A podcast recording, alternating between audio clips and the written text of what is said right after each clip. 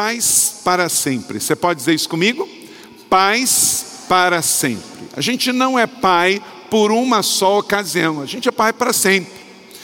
Pai com filhos pequenos, pais que veem os seus filhos crescer e amadurecer, pais que vão acompanhar os seus filhos de perto ou de longe, mas por muito tempo. Leia comigo Salmos 102, verso 18, todos juntos. Escreva isto para as futuras gerações, e um povo que ainda será criado louvará o Senhor. Essa era uma palavra profética de Davi acerca da igreja, um povo que ainda será criado, que viria, porque a igreja vem de quê? Da raiz de Davi, porque Jesus vem da linhagem de no Jesus é, histórico, claro que falo, porque Jesus ele era o Jesus Cristo, Jesus filho de Davi é o Jesus histórico, que nasceu da Virgem Maria, que vem da linhagem de Davi, do tronco de Jessé. Claro que o Cristo é o Messias, é o divino, é o que vive e reina para sempre. Mas o Jesus histórico, que nasceu lá em Belém, que foi criado na Galileia, que morreu em Jerusalém, ele, então, ele nos deixou a sua igreja. E este povo foi profetizado em todo novo, em todo o Velho Testamento para se realizar no Novo. O que que nós vemos isso? Deus é um Deus geracional. Deus não faz as coisas só de imediato. Ele tem um ato de criar, porque Deus é Deus. Mas em matéria de família, Deus sempre trabalha com processos e com gerações, com pais, com filhos e filho dos filhos. Pelo menos três gerações são atingidas por um mesmo acontecimento diretamente. Veja também o Salmo 145, verso 4. Leia comigo. Uma geração contará a outra a grandiosidade dos seus feitos, eles anunciarão os seus atos poderosos. Então, pais, nós recebemos e nós temos que passar aos filhos, contar aos filhos o que Deus fez. 2 Timóteo 1,5, essa é uma verdade que também Paulo foi alcançado por ela. Recordo-me da sua fé não fingida, diz Paulo a Timóteo, ele tinha uma fé verdadeira. Por quê? Geracional. Ele recebeu também dos seus pais. Veja, primeiro habitou na sua avó Lloyd e na sua mãe Eunice. E estou convencido que também habita em você. Deus é um Deus geracional. Ele abençoa o pai, para o pai abençoar o filho, e o filho abençoar o filho, e assim por diante. Assim a fé chegou até nós. Pai, você é um transmissor de graça ao seu filho.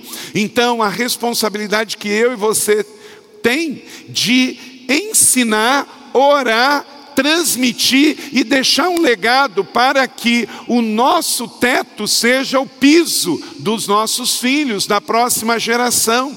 Que os nossos filhos possam viver uma fé que começa a partir da nossa e não precise pegar lá atrás, porque o que você sabe, você vai transmitir aos seus filhos. Deus é um Deus geracional. Ele fez assim, ele transmitiu ao seu filho. Nós também temos que transmitir aos nossos filhos aquilo que recebemos do nosso Pai. Deus geralmente é processual e sempre muito organizado. Ele não é imediatista e caótico, então não tenha pressa. Em matéria de formação da fé, leva tempo.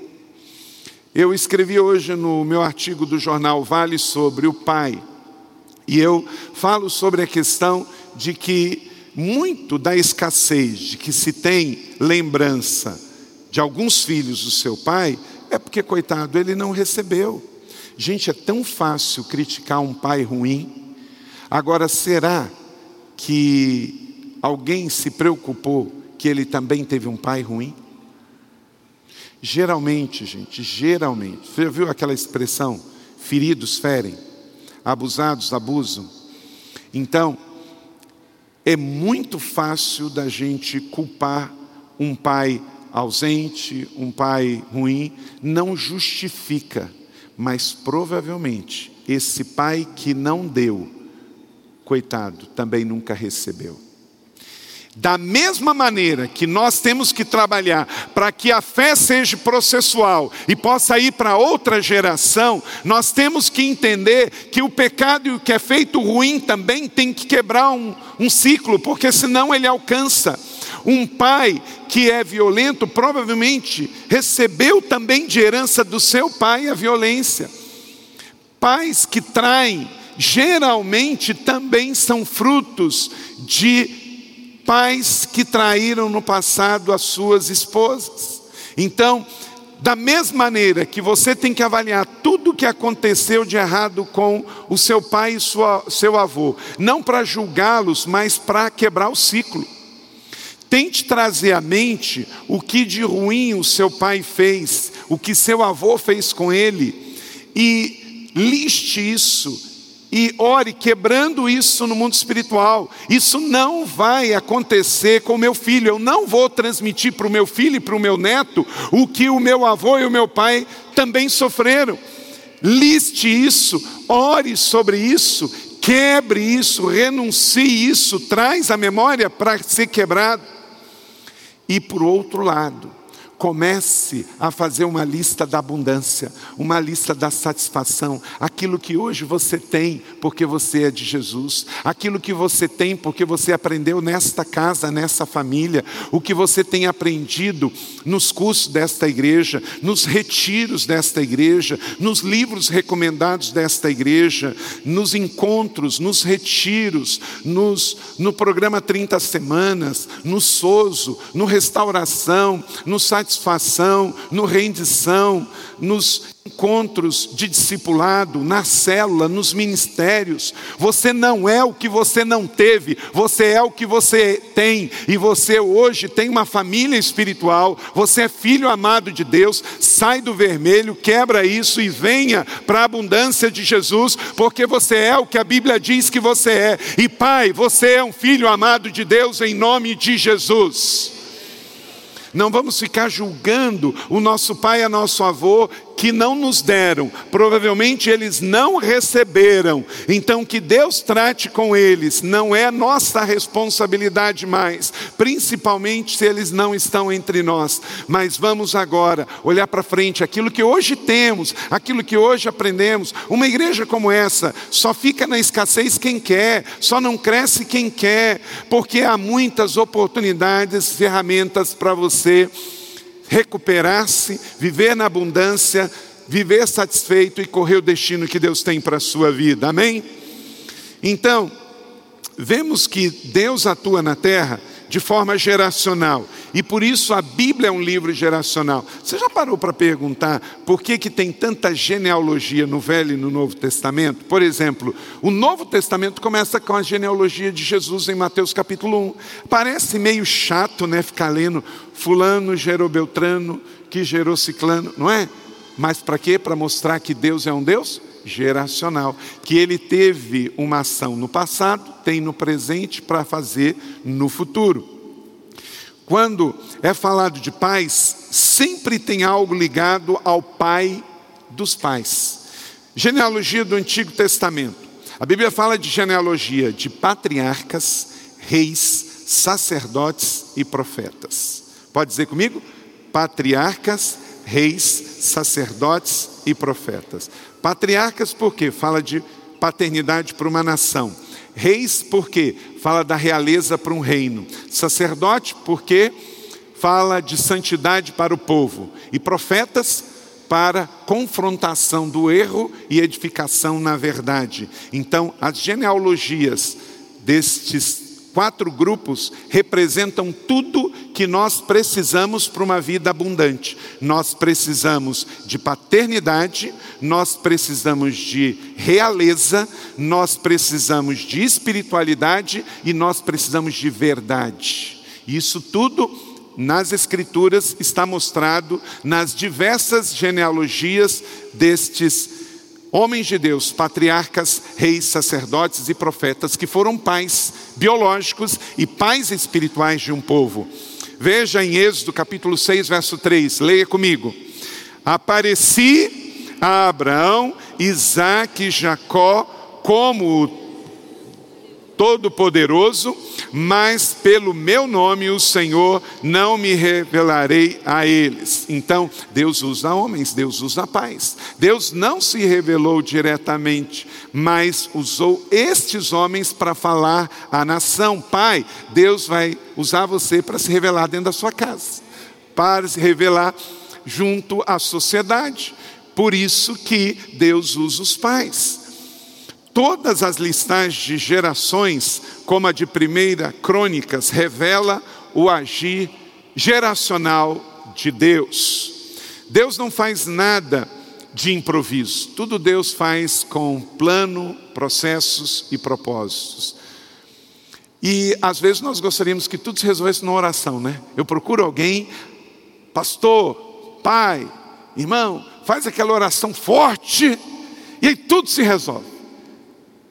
Tem vezes que Deus usa sete dias, às vezes sete semanas, quarenta dias, porque Ele é um Deus processual. Uma geração contará a outra a grandiosidade dos teus feitos, eles anunciarão os teus atos poderosos. Por que, que Deus usa as gerações? Por que, que Deus usa os pais? Porque eles nos têm como parceiro. Ele poderia fazer tudo sozinho, mas Ele quer que os pais contem aos filhos e os filhos dos seus filhos. Porque Deus quer trabalhar geracionalmente, mostrando a imutabilidade divina, o seu amor pela humanidade e suas promessas cumpridas. Judá será habitada para sempre, Jerusalém por todas as gerações. Essa palavra foi decretada por Joel e até hoje é verdade. Jerusalém nunca, nunca em toda a história foi uma cidade desabitada. Pelo contrário, é uma cidade disputada. Todos querem Jerusalém. Por quê? Porque ela é abençoada. Das doze tribos de Israel, qual permaneceu? Essa aqui que Joel fala, 3,20, Judá. Por isso, judeus. Você já percebeu isso? Eram doze tribos, não era? Doze tribos. Uma delas era Judá. Quem que permaneceu? Judá. Por isso o povo se chama judeus, porque eles são da tribo de Judá. E aqui é a promessa. Então eu vou ler no Judá será habitada para sempre Jerusalém todas as gerações. Para quem não acredita na Bíblia fica difícil, né? Porque aí está dizendo que o povo judeu permanecerá para sempre e que Jerusalém será habitada para sempre. Então, para os céticos de plantão, fica complicado. Uma palavra de quase 3 mil anos continua se cumprindo. Quantas cidades pelo mundo morreram? Quantos povos foram extintos?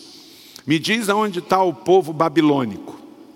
Me diga onde está o povo persa. Me diga onde está o povo grego dos helênicos, porque a Grécia de hoje não tem nada a ver, não é? Agora vai ver o povo judeu. Parece que é ontem, igualzinho, não é? Por quê? Porque a palavra de Deus permanece para sempre. Aleluia!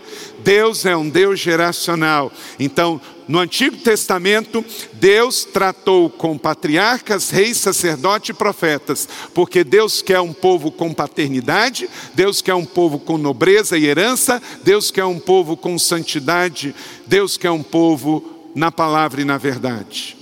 Genealogias do Novo Testamento. Jesus e nós. O primeiro livro do Novo Testamento, como eu falei, Mateus, começa com as gerações de Jesus. Mateus 1, de 1 a 2. Leia comigo. Registro da genealogia de Jesus Cristo, filho de Davi, filho de Abraão. Abraão gerou Isaac, Isaac gerou Jacó, Jacó gerou Judá e seus irmãos. Aleluia. Judá e seus irmãos presente, estamos nós aqui, né? o novo Israel do Senhor. Então, começa no Velho Testamento, um Deus geracional que traz seu filho à terra e dá para ele uma identidade, uma filiação, porque Deus não quer órfãos. Deus podia fazer o seu filho vir à terra é, e simplesmente aparecer aqui. Não, mas Deus entende que o papel do pai é importante. Deus não quer filhos de chocadeira. de granja.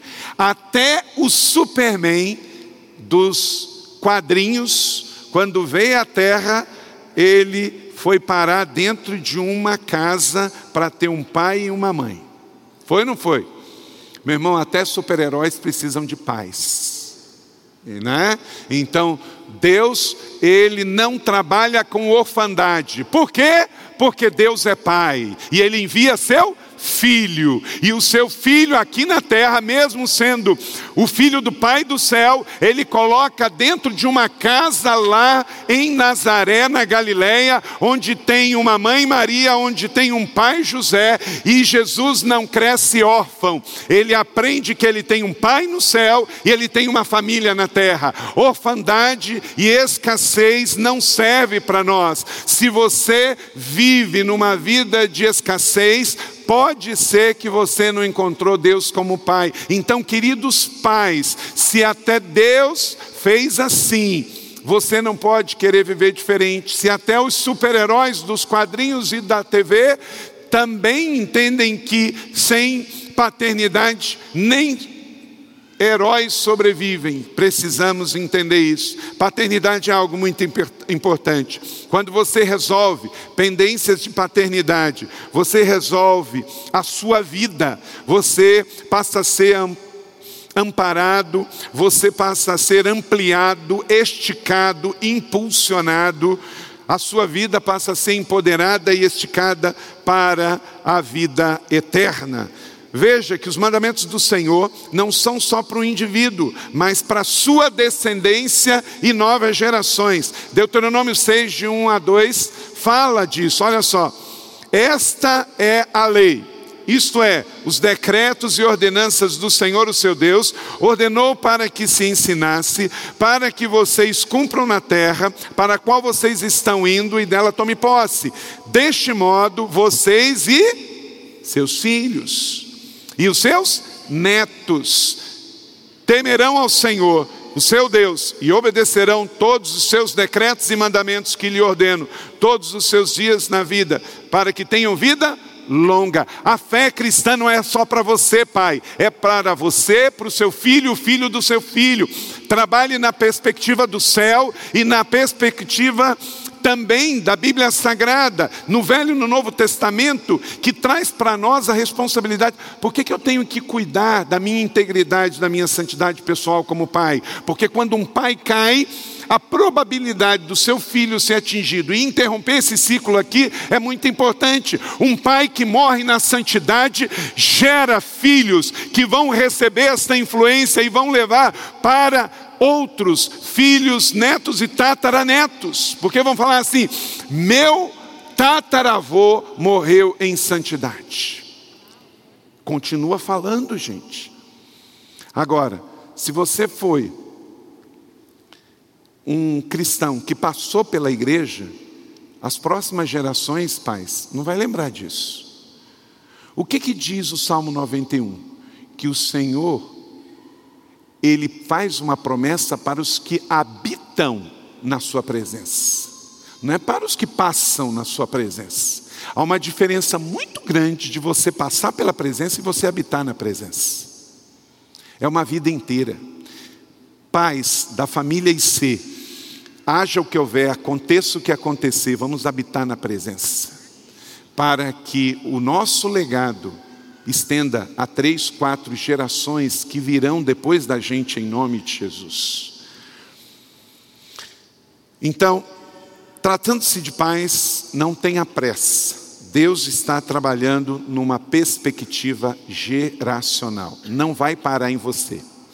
Anote aí, para que a sua paternidade seja estendida aos seus filhos e aos seus netos, honre a paternidade da sua vida. Você tem que fazer isso hoje. E é duas paternidades: é a biológica e a espiritual. Ah, eu amo meu pai espiritual, mas odeio meu pai biológico. Não. Ah, eu amo meu pai biológico, mas eu não tenho pai espiritual, não estou nem interessado nisso. Está errado também. Você tem que ter os dois. Porque nós não estamos falando de oposição de um do outro. Observe aqui esses dois casos: desonra de Esaú. Não haja nenhum imoral ou profano como Esaú que por uma única refeição vendeu seus direitos de herança como filho mais velho. Como vocês sabem, posteriormente, quando quis herdar a bênção, foi rejeitado e não teve como alterar sua decisão, embora buscasse a bênção com lágrimas. Hebreus 12, 16, 17. Então aqui nós temos uma honra biológica que foi quebrada. Não importa quem foi seu pai biológico. Como eu disse aqui na introdução, talvez ele foi mais prejudicado do que você com relação a ele. Você não sabe que ele sofreu do seu pai ou do seu avô. Então, entrega isso para Deus e faça a sua parte. Não troque por uma refeição. Tem filhos que matam o pai morto quando pedem herança antes dele morrer. Agora, esse é um caso de desonra. Veja um carro de honra, um caso de honra. Nabote. Algum tempo depois houve um incidente envolvendo a vinha que pertencia a Nabote, de Jezrael, que é o vale do Armagedon, lá no norte da Galileia. A vinha ficava em Jezreel, ao lado do palácio de Acabe, rei de Samaria. Acabe tinha dito a Nabote: Dê-me a sua vinha para que eu possa usar como horta, já que fica ao lado do meu palácio. Em troca lhe darei uma vinha melhor, ou se preferir, eu lhe pagarei, seja qual for o valor. Nabote respondeu: O Senhor me livre de dar a ti a herança dos meus pais. Sabe por quê? Honra não tem preço. Honra não tem preço. Tem coisa, gente, que a gente não vende. Você sabe uma das coisas por que, que a Bíblia é contra a prostituição? Não só porque desonra a família, mas porque desonra o corpo, porque o seu corpo é templo do Espírito Santo e essa honra não se vende. Essa honra não se vende.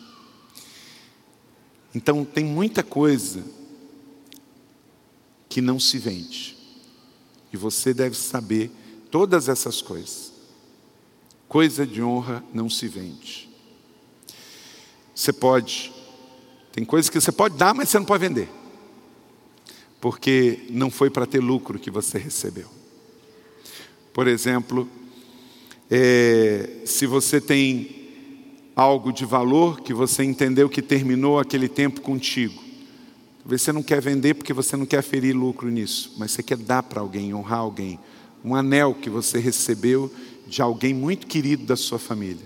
E aí você guarda isso para passar uma próxima geração. Mas você não vende, porque o dinheiro não compensa não vale, não tem preço algum.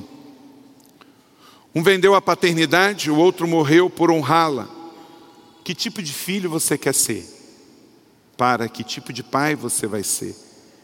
Como Esaú, que vendeu por uma refeição, ou como Nabote, que deixou de receber muito dinheiro, porque o rei queria um capricho.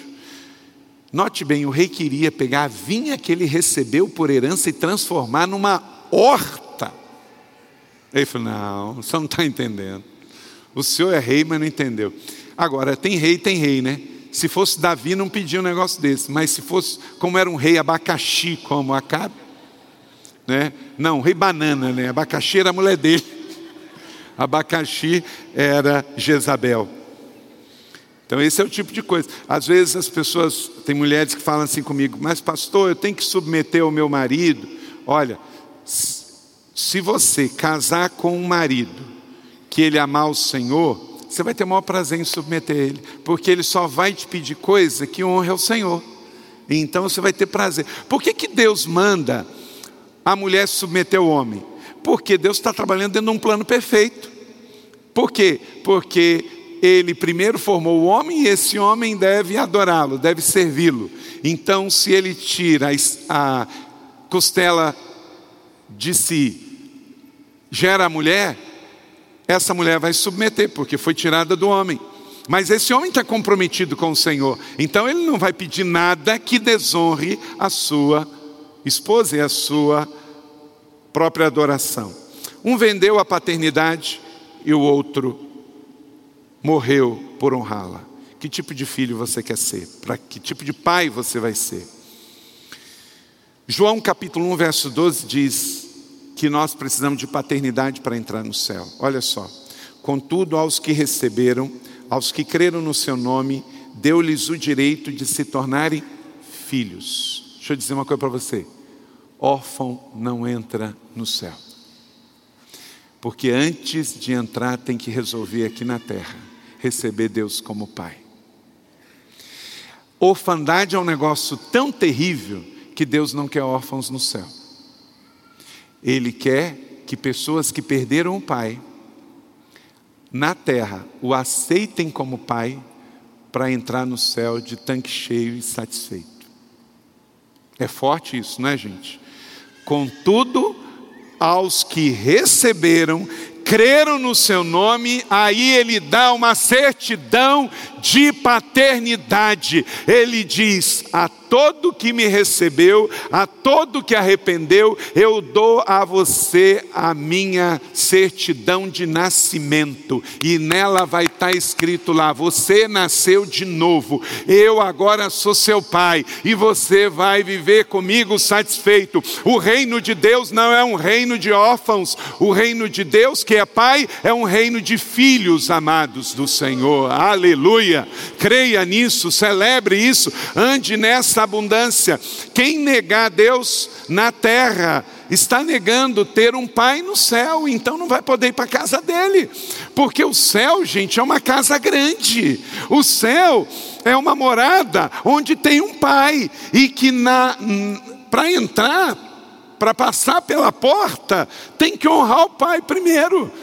Por isso que o céu, nós temos uma teologia inclusiva aí que não todo mundo nasce filho de Deus e todo mundo vai para o céu. É bonito, né, gente? Nascemos criaturas caídos no pecado. Da onde Tiago confronta, da onde vem tanta guerra? Da onde vem tanta violência? Da onde vem tanta divisão? Vem de um espírito de rebelião e de orfandade. Por isso o homem tem que se arrepender de criatura e passar a ver Deus como pai, para poder morar na casa de papai, aonde ele recebe todos como filho, e a orfandade vai ser deixada na terra. Então, não creia nessa teologia inclusiva, ao amor vence. No final das contas, todas as religiões dão no mesmo lugar, todo mundo vai ser salvo.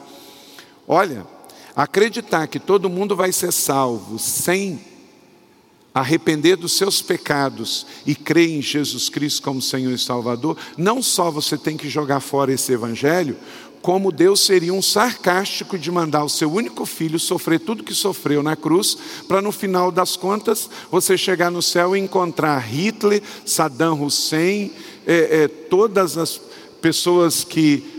que que é isso? Não é?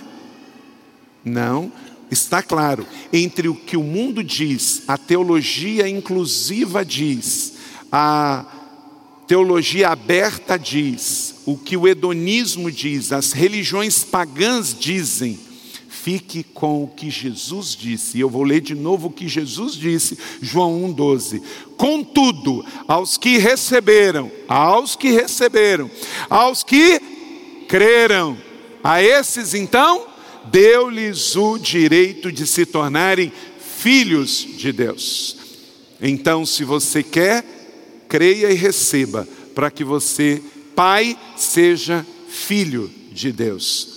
Sabia que na Bíblia a palavra honra aparece 146 vezes em 136 versos? E tudo está ligado a Deus como Pai. Tudo está ligado a Deus como Pai. No Evangelho de Mateus, Marcos, Lucas e João, Jesus sempre chama Deus de Pai. E a única vez que chama de Deus é quando ele está na cruz. Aí ele se sente órfão. Para quê? Porque o Pai veio na terra adotar todos nós. E aí depois, então, quando consumado está, ele entende que precisava passar por isso para que fôssemos feitos filhos, irmãos. Jesus honrou seu pai, disse: Honro o meu pai e vocês me desonram. Jesus, ele entendia de filiação. Seus filhos não honrarão o que você desonra. O pai que estiver aqui, que fala mal do seu pai, amanhã o seu filho não honrará você. O filho desta casa, desta família, que fala mal desta família, desta igreja, amanhã você vai ver os seus filhos indo embora desta igreja. E o pior, muitos deles indo embora do evangelho. Sabe por quê? Por causa da sua língua solta de órfão que não resolve os seus problemas pessoais com seu pai e tenta projetar nos irmãos da igreja os seus problemas pessoais, as suas questões não resolvidas. Então, se você não quer ver os seus filhos e os filhos dos seus filhos fora de uma igreja, honre a igreja, honre a família espiritual porque a igreja não é uma, um templo, a igreja é uma família. Quando você critica a igreja, você está criticando você mesmo, porque você faz parte da igreja. Uma família a gente não fala mal, uma família a gente ora, conversa e resolve. Seus filhos não honrarão o que você desonra. Vamos dizer isso juntos? Seus filhos não honrarão o que você desonra. Então, honre a paternidade da sua vida. Segundo, valorize a paternidade. Pais, valorizem a paternidade. Filhos, valorizem a paternidade. 1 Coríntios capítulo 4, verso 15. Embora possam ter 10 mil tutores em Cristo, vocês não têm muitos pais, pois em Cristo Jesus eu mesmo gerei por meio do Evangelho. Então, nós podemos ter professores, podemos ter pais biológico, mas o nosso Pai eterno em Cristo é o único Deus da nossa vida, é o único aquele que é o nosso Pai eterno espiritual. Nada substitui a paternidade na sua vida. Religião não substitui isso. Você pode ter mentores, líderes, amigos, chefes, mas seus pais espirituais são aqueles que estão trabalhando na paternidade do céu, na Bíblia Sagrada, na vida, como diz, por meio do Evangelho, foram gerados por meio do Evangelho. Não impeça o fluir de Deus. Pais que não são valorizados, não são honrados. Então, além de honrar a paternidade espiritual, você precisa valorizar a paternidade espiritual. Valorizar é importante. A biológica e a espiritual. Honrar, honrar com a sua vida, honrar com a sua oração. Por exemplo, é, o dia dos pais, hoje, é dia de você dar presente ao seu pai biológico, porque essa é uma data que remota a isso. Mas os seus pais espirituais você dá o ano todo, porque qualquer época é época, não é hoje, porque é muito mais do que uma data específica. E sabe por quê? Mais do que dar um presente, você tem que honrar com a sua vida. Honrar orando. A Bíblia diz que nós temos que orar por aqueles que velam por nós. Orar. Eu lembro uma vez que o meu filho João Vitor, há uns quatro anos atrás, ele fez uma oração assim. Está na mesa. E ele fez essa oração na mesa da refeição na nossa cozinha. Ele falou assim: Deus, Pai, abençoa todos os membros da nossa igreja que veem meu pai como seu pai. Eu achei tão lindo aquela oração dele. Olha que coisa forte abençoa os membros da igreja que veem o meu pai como seu pai.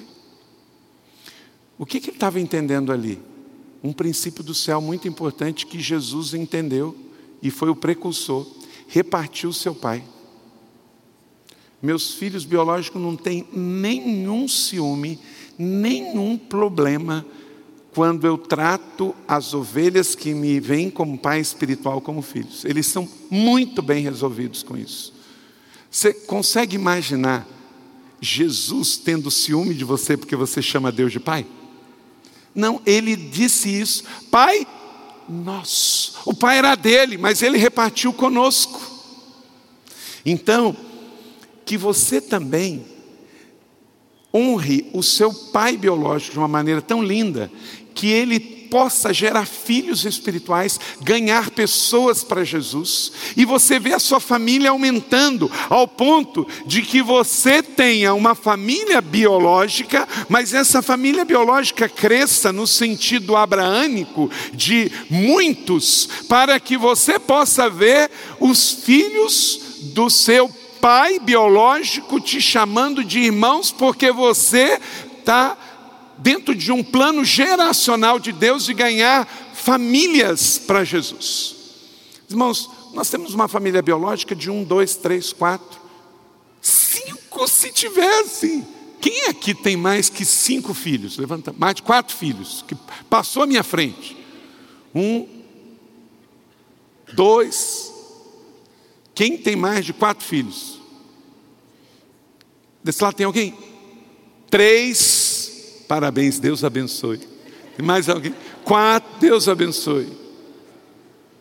Cinco, gente, está vendo? Seis, sete. Ei, está vendo? Agora, ó, nós sete estamos vivos. Nós estamos sete, estamos vivos. Então, se Deus te pedir mais, o pastor Marcos, eu ouvi uma risada assim mais alta. Eu acho que tem gente vindo no caminho aí, pastor Marcos. Então, pelo menos faz igual o seu irmão aí do lado aí, ó, três, é, pelo menos, mais um, né? Recebe. Gente, nesse auditório aqui cheio, nós temos aqui quase 3 mil pessoas. Tem sete pais de mais de quatro filhos biológicos. Agora, deixa eu perguntar para você: nós vamos ganhar o reino dos céus tendo só quatro irmãos de fé? Não. Então, já que não tem uma lei bíblica que fala para você gerar mais do que quatro, cinco ou seis biológicos, há uma lei bíblica para você ganhar o mundo inteiro no plano da fé. Entende? O mundo inteiro, então, gente, tem gente que saiu desta igreja dizendo para mim, porque não queria uma igreja grande. Eu acho que ele, porque está numa família biológica e só quer um filho, quer também uma igreja de dez pessoas. Queridos, Enquanto que a gente vê um mundo sem Jesus, pessoas indo para o inferno o tempo todo, Jesus quer que a sua casa esteja cheia, que a sua família seja de muitos irmãos. É por isso que aqui na colina crescemos, crescemos nas extensões da cidade, crescemos nas igrejas da cidade, porque estamos plantando mais 40 igrejas, porque estamos fazendo missões ao redor da terra, porque nós queremos uma família espiritual cada vez maior, porque cada um que vem para a família de Jesus, que se arrepende, que recebe, é menos um na orfandade que vai ser filho do diabo no inferno. Você entendeu? Quem não quer ir para o céu, não aceita a paternidade de Deus, vai ser órfão, porque o diabo não é pai de ninguém. No inferno, a Bíblia diz que é ranger de dor dia e noite. Então, o inferno, uma das três trilhões de coisas ruins do inferno, é que no inferno não tem pai, tudo órfão, gemendo de dor.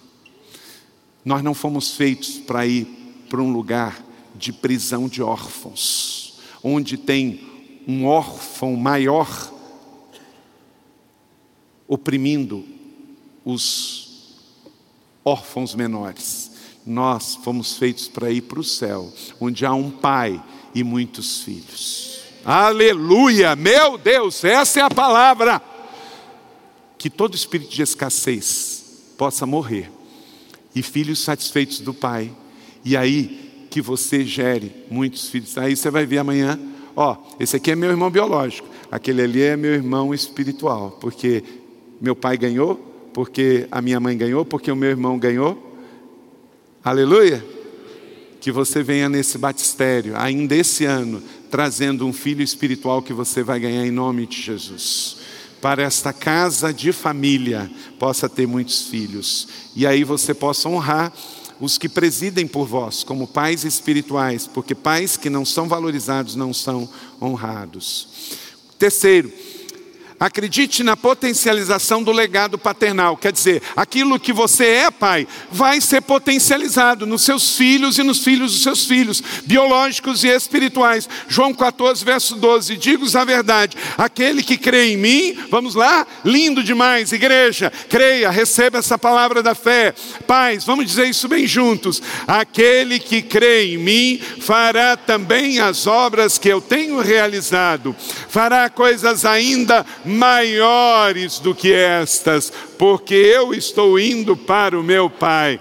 Faz assim com a sua mão, ó, maiores. Oh glória, aleluia. Pensa bem, queridos, Jesus, isso, esta igreja aqui, nesta manhã, é o cumprimento desta palavra. Jesus não escreveu num livro, Jesus não atravessou o Atlântico, ele não pegou um avião, ele não pegou um carro, ele não teve a Bíblia impressa nos 66 livros na sua mão.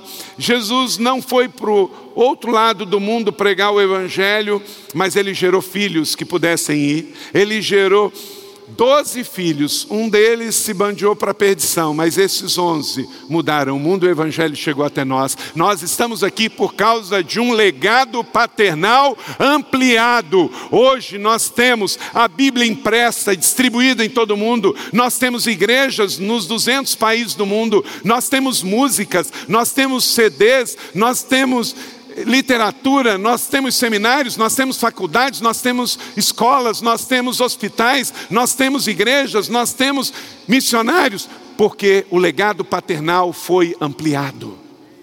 Não deixe que. Sabe o que, que você tem quando um pai que era filho e desvia? Um legado enterrado. Quando um pai deixa outros filhos biológicos e espirituais, ele tem um legado potencializado. O legado de vocês vai ser ampliado. É isso que está aqui. Não destrua o que você recebeu do seu pai, potencialize. Seja o filho que busca unção dobrada. Não, não, não se contente, ah, eu recebi um talento, queira o segundo. Eu recebi uma unção, queira a segunda. Segundo Reis 9, 2, 9 e 10 fala sobre isso. Eliseu pediu a Elias, quando o Senhor for me dar a unção dobrada. E ele deu, porque quando ele foi subindo, Eliseu, você conhece a história, meu pai, meu pai. E aí ele recebeu a unção dobrada. Quarto, treine os seus filhos para a vida. Pais, treine os seus filhos para a vida, para você ver o seu legado paternal sendo ampliado. Efésios 6,4. Pais, não irritem seus filhos, mas criem segundo a instrução e o conselho do Senhor. Não vamos irritar os nossos filhos, vamos abençoar os nossos filhos. 2 Timóteo 3,15, porque desde criança você conhece as sagradas letras que são capazes de torná-lo sábio para a salvação mediante a Jesus Cristo. Forme, prepare vencedores para a vida. A única forma de você fazer isso através de testemunho e relacionamento. Pais curados, filhos curados. E nunca se esqueça do cuidado dos primogênitos. Todo mundo que tem mais de dois filhos aqui tem um primogênito. Cuide do primogênito. Por vezes exigimos mais deles, mas sabemos que o quanto mais eles receberem de honra, mais abençoarão lá na frente seus irmãos. Deuteronômio 21, 17 fala sobre isso. Quinto e último, promova a verdade como o melhor futuro para os seus filhos, queridos pais. É aquela história do paga agora ou paga depois. É melhor ficar vermelho logo do que amarelo para o resto da vida. Então, confronte na verdade e ore na verdade e ame na verdade. Terceira João 1,4. Leia comigo isso, é uma declaração muito linda. E pai, declare isso. E em nome de Jesus, que nenhum filho que vai ter essa palavra liberada aqui sobre ele agora venha se desviar. Todos juntos. Não tenho alegria maior do que ouvir que os meus filhos estão andando na verdade. Em nome de Jesus, nenhum dos nossos filhos biológicos vão se perder aleluia, eles vão andar e vão viver na verdade, até morrer na verdade e ressuscitar na verdade. E Jesus é a verdade. Querido, se tem algum filho longe, ele vai voltar. Eu declaro isso nesta manhã, quero ser boca de Deus. Os pais que estão aqui, que têm filhos longe, eles voltarão em nome de Jesus. Tudo que envolve mentira é incerto, é sombria, traiçoeiro, é instável, mas quando vem para a cruz, vem para a luz. A verdade é a melhor carreira, é a melhor profissão. Não esteja preocupado se seu filho vai ter ou não uma profissão que dá dinheiro. Esteja preocupado que o seu filho tenha uma vida de verdade. Se o seu testemunho e exemplo exala o que é errado, você está preparando o seu filho para a destruição. Às vezes a gente vê pais forçando seus filhos para ser jogador de futebol, forçando seus filhos para uma carreira que Deus não deu, para ser celebridade, para ser artista. Esse tempo eu estava hospedado no hotel no Rio de Janeiro e eu vi uma mãe muito humilde do interior e naquele hotel tinha várias meninas hospedadas do interior por alguma agência de modelo. E na hora do café da manhã eu estava ouvindo umas conversas da mãe para com a filha.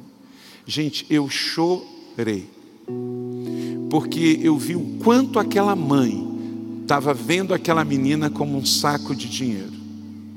Vendo que ela era o meio para tirar, para trazer solução para a pobreza da família. Aí eu fico imaginando quantos desses caças-talentos estão andando por aí, olhando as menininhas adolescentes, trazendo para o Rio de Janeiro, esse hotel era lá na Barra da Tijuca, no Rio de Janeiro, com a ilusão de que vão se tornar top model e vão ganhar dinheiro. E entre esse ideal e até a realização, quantos se perdem? Quantos vão para o caminho da destruição e da prostituição? E às vezes tem pais envolvidos nisso. Não veja o seu filho como um saco de moedas. Não veja o seu filho como alguém que pode ser o que você não foi. Abençoe o seu filho para ele ser o que Deus chamou ele para ser, com os seus dons e habilidades dados por Deus. E eu quero só terminar aqui, lembrando a parábola do filho pródigo, que eu gosto de chamar do pai amoroso, em Lucas 15, de 11 a 32. Teve um dia que um filho caiu em si e voltou. Se você é um pai que precisa cair em si e voltar, hoje é a hora. Peça perdão pelas coisas que você fez errada no caminho. E o pai disse: Vamos fazer uma festa, porque pai está sempre na abundância e na generosidade. Nesta parábola mostra que o filho tinha tudo em casa, mas ele não valorizava. Que você seja um filho, filhos, fala aos filhos agora Valorizem o que vocês têm em casa. Às vezes, na orfandade, na escassez, esquecem o que têm. Ele tinha um campo, diz verso 25. Ele tinha novilhos, verso 30. Ele tinha uma casa para voltar todos os dias e ele esqueceu disso, verso 25. Ele tinha amigos em casa, diz verso 29. Ele tinha empregados para servir a casa do pai, verso 26. Ele tinha acesso à cultura, boa música, porque tinha festa. Mas nada disso ele viu porque ele estava cego pelo espírito de escassez. A Bíblia diz: enganoso é o coração do homem, mais do que todas as coisas, e perverso é quem o conhecerá. Guarda o seu coração, filho, para que você não entre numa escassez e perca coisas boas, lindas que você tem na sua casa, que o seu pai do céu dá e o seu pai biológico também. Beije o seu pai, ame o seu pai, agradeça pelo pai que você tem, pela casa, pelos pais que você tem. E guarde o seu coração para que ele não estrague. Acima de tudo, guarde o seu coração, porque deles procedem as fontes de água viva.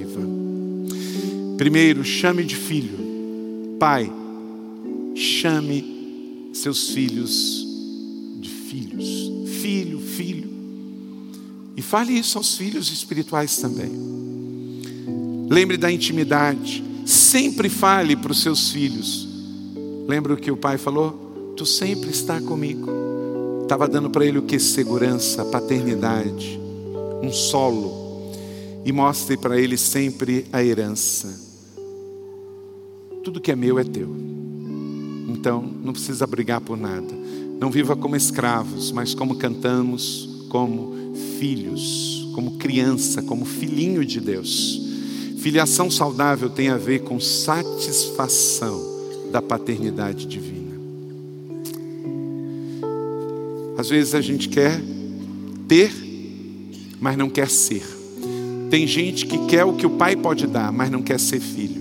Então a paternidade tem a ver com filiação saudável. Queira ser filho. Feche seus olhos, bota a mão no seu coração e faça uma oração que eu vou direcionar a você. Meu Pai, eu rejeito todo sentimento, todo espírito de orfandade. Eu te recebo como meu Pai do céu. Eu sou teu filho e por isso tudo que é teu é meu. Eu sou príncipe, eu sou herdeiro, eu tenho tudo que a Bíblia diz que eu tenho, e eu sou tudo que a Bíblia diz que eu sou. Eu sou um filho amado, em quem meu Pai tem todo o prazer.